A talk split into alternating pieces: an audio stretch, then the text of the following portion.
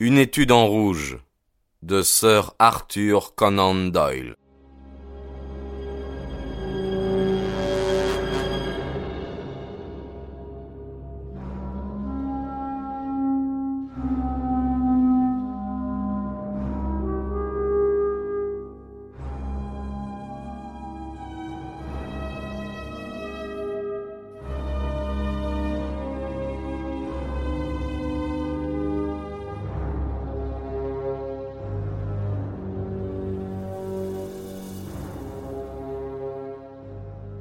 Chapitre 9 La fleur de l'Utah Ce n'est pas le lieu de rappeler les épreuves et les privations que subirent les fugitifs mormons avant de parvenir à leur port de salut.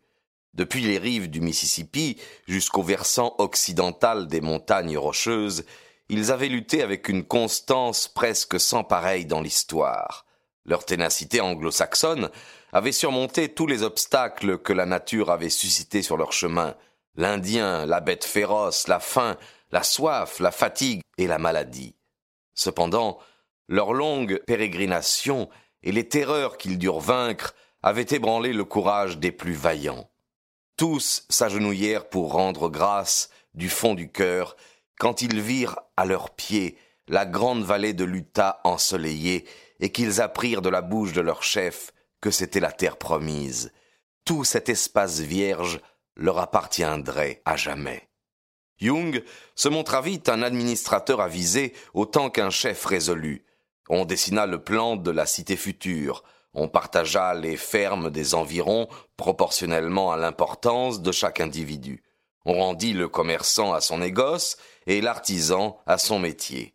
Des rues et des places apparurent comme par magie dans l'enceinte réservée à la ville, et à la campagne, on draina, on planta des haies, on déboisa, on ensemença. L'été suivant, la terre fut entièrement dorée par les blés. Cette colonie étrange connut une prospérité générale. Le temple, érigé au milieu de la ville, s'agrandit sans cesse.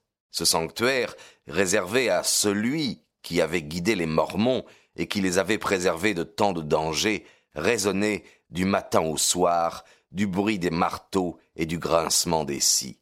John Ferrière et la petite fille qu'il avait adoptée suivirent les Mormons jusqu'au bout.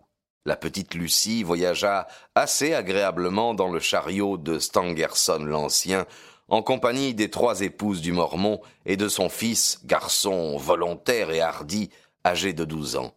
La souplesse de l'enfance lui permit de se remettre du choc causé par la mort de sa mère, et Lucie devint le chouchou des bonnes femmes. La vie en roulotte la conquit.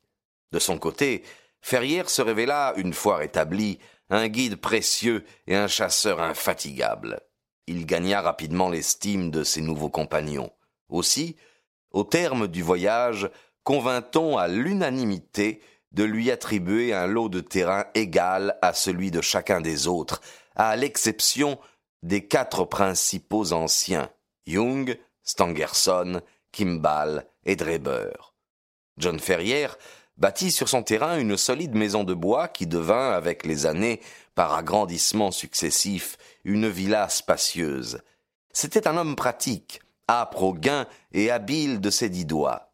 Levé à une santé de fer, il consacra toutes ses journées à amender et à cultiver ses terres. Sa ferme et ses biens prospérèrent. Au bout de trois ans, il était déjà mieux parti que ses voisins. Trois ans plus tard, c'était un homme aisé. Trois autres années encore, et il était devenu riche. Enfin, douze ans après son établissement, il n'y avait pas dans tout Salt Lake City six hommes aussi fortunés que lui de la grande mer intérieure aux lointaines montagnes de Waza, aucun nom n'était plus avantageusement connu que celui de John Ferrière.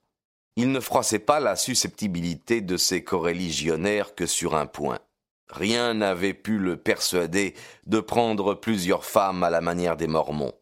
Sur ce chapitre-là, il était inflexible, mais il ne s'expliquait pas. Certains l'accusaient de tiédeur à l'égard de sa nouvelle foi, D'autres encore parlaient de sa fidélité au souvenir de son premier amour, une jeune fille aux cheveux blonds, morte de langueur sur les bords de l'Atlantique.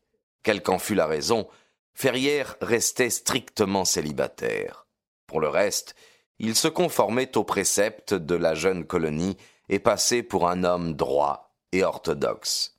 Lucie Ferrière grandit près de son père adoptif et l'aida dans toutes ses entreprises.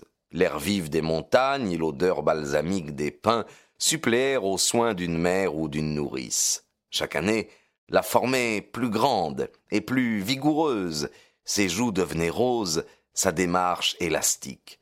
Le bouton se changeait en fleurs. L'année où John Ferrière compta au nombre des richissimes fermiers, elle était la plus jolie américaine qu'on pût trouver sur tout le versant du Pacifique.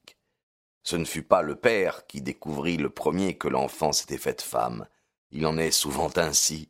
Cette transformation mystérieuse s'opère avec trop de subtilité pour qu'on puisse lui attribuer une date précise. La jeune fille, elle-même, ne s'en rend mieux compte jusqu'à ce que le son d'une voix ou le contact d'une main fasse tressaillir son cœur. Alors, avec fierté mêlée de crainte, elle découvre en elle une nature neuve, plus vaste que l'ancienne. Généralement, on se souvient de ce jour-là ainsi que du petit incident qui a annoncé l'aube d'une vie nouvelle. Dans le cas de Luciférière, l'incident fut assez sérieux et influa non seulement sur sa destinée, mais sur celle de beaucoup d'autres.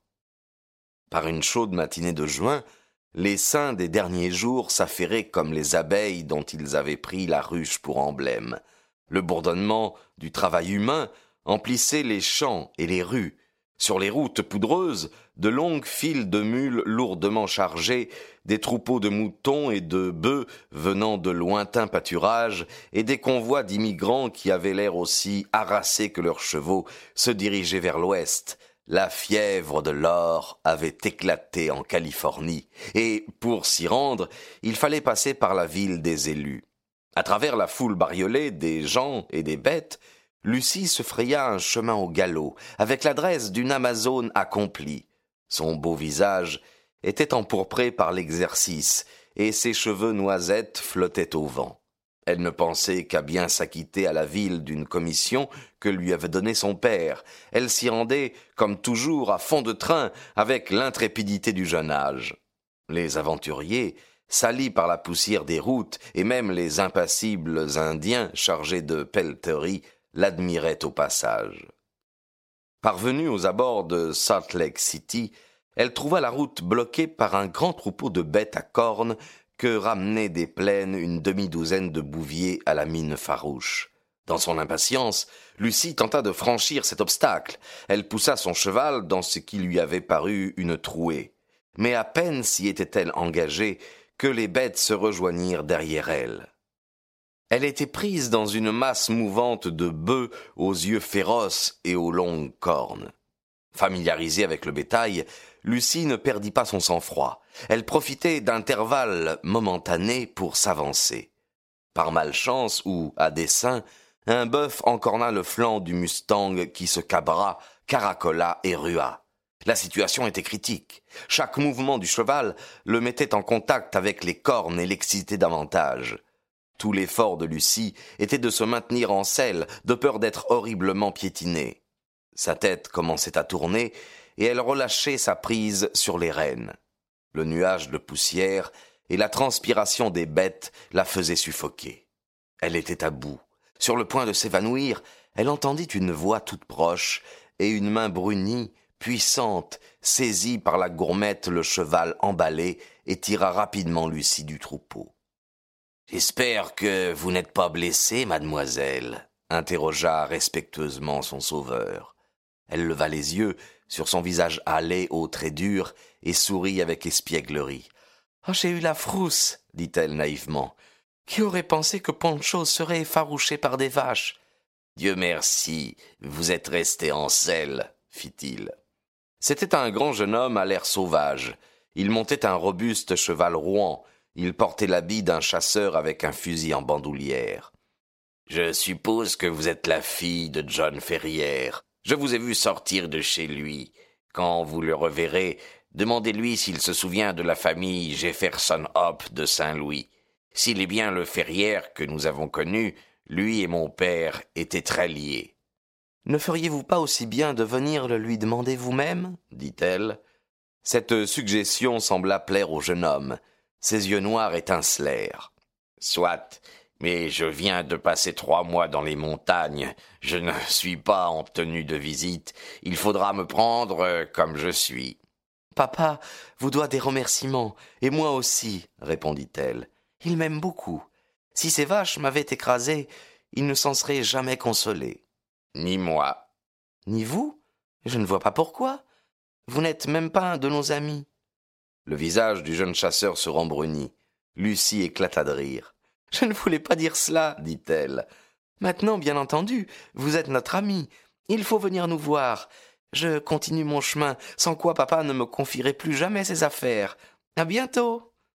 À bientôt, répondit-il. Il souleva son large sombrero et il se pencha sur la petite main de Lucie. Elle fit faire demi-tour à son cheval, lui donna un coup de cravache et partit comme un trait sur la route au milieu d'un nuage de poussière. Taciturne et triste, Jefferson Hope rejoignit ses compagnons. Ils avaient prospecté dans les montagnes du Nevada et ils revenaient à Salt Lake City avec l'espoir d'y réunir assez de fonds pour exploiter des filons d'argent. Ils s'étaient, comme eux, passionnés par cette affaire. Mais ces idées prenaient maintenant un autre cours. La vue de cette jeune fille, fraîche et saine comme la brise de la Sierra, avait bouleversé son cœur indompté. Quand il la vit disparaître, il se rendit compte de la tempête qui s'était levée en lui. Désormais, les affaires d'argent ne pourraient pas lutter avec son amour, car il ne s'agissait pas d'un caprice de jeune homme, c'était bien de l'amour, l'amour impétueux, violent d'un homme volontaire, dominateur. Il avait toujours été heureux dans ses entreprises, aussi se jura-t-il d'obtenir la main de Lucie. Il rendit visite à John Ferrier le soir même. Il revint ensuite plusieurs fois. Bientôt, il fut un habitué. Au cours des douze dernières années, John, isolé dans la vallée et absorbé par son travail, avait eu peu d'occasion d'apprendre les nouvelles de l'extérieur. Jefferson lui en apportait. Il intéressait Lucie comme son père. Il avait été pionnier en Californie et il connaissait plus d'une histoire de fortune faite et défaite dans ses jours tantôt terribles, tantôt sereins. Il avait été aussi guide Trappeur, prospecteur, éleveur. Partout où pouvaient se trouver des aventures excitantes, il y avait couru. Le vieux fermier le prit en affection. Il faisait volontiers son éloge, alors Lucie se taisait, mais ses joues rougissaient, et ses yeux qui brillaient montraient clairement que son cœur ne lui appartenait plus. Ces signes passaient peut-être inaperçus de son brave père, mais il n'échappait pas au principal intéressé. Un soir d'été, il arriva au triple galop. Lucie, qui se trouvait à la porte, marcha au-devant de lui. Il jeta la bride sur la clôture et s'engagea dans l'allée. Je pars, Lucie, dit-il en lui prenant les deux mains et en la regardant avec tendresse. Je ne vous demande pas de m'accompagner cette fois-ci, mais quand je serai de retour, consentirez-vous à devenir ma femme quand reviendrez-vous? s'enquit-elle. Elle rougissait et elle riait tout ensemble. Je reviendrai vous chercher dans deux mois. Dans l'intervalle, tout ce qui nous séparera, c'est la distance. Et papa? demanda-t-elle. Il me donne son consentement si mon affaire de mine réussit. Je n'ai pas de crainte à ce sujet. Si vous avez tout arrangé avec papa, je n'ai plus rien à dire, murmura-t-elle, la joue contre la large poitrine du jeune homme. Dieu soit loué, fit-il d'une voix étranglée. Il se pencha et l'embrassa. Alors, c'est convenu. Si je m'attarde, je ne pourrai plus m'en aller. Les camarades m'attendent au canyon. Adieu, ma chérie, adieu. Dans deux mois. Il s'arracha de ses bras, sauta sur son cheval et piqua des deux sans détourner la tête. Lucie le suivit des yeux jusqu'au moment où il disparut, puis elle quitta la grille pour rentrer chez elle. Elle était la plus heureuse fille de l'Utah.